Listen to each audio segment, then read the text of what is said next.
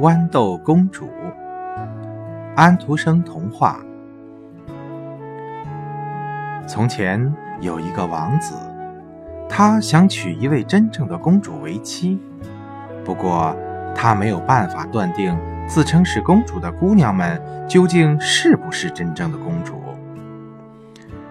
有一天晚上，外面下着磅礴大雨，有人敲打城门。自称是一位公主，可是天哪！经过了风吹雨打之后，她的样子多么难看呢！雨水顺着她的头发和衣服往下流，一直流到她的脚尖。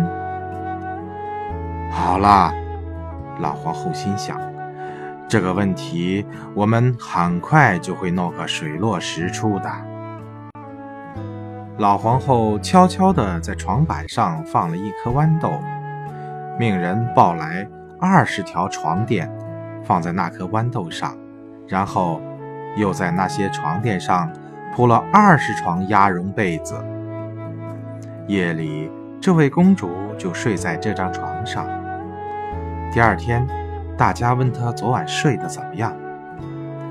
哎，糟透了！这个公主说。我几乎一整夜都没有合上眼，有一个很硬的东西硌着我，弄得我全身青一块紫一块的，真是太可怕了。这下子，大家才相信她是一位真正的公主，因为隔了二十条床垫和二十床鸭绒被子，她还能感觉到那颗豌豆。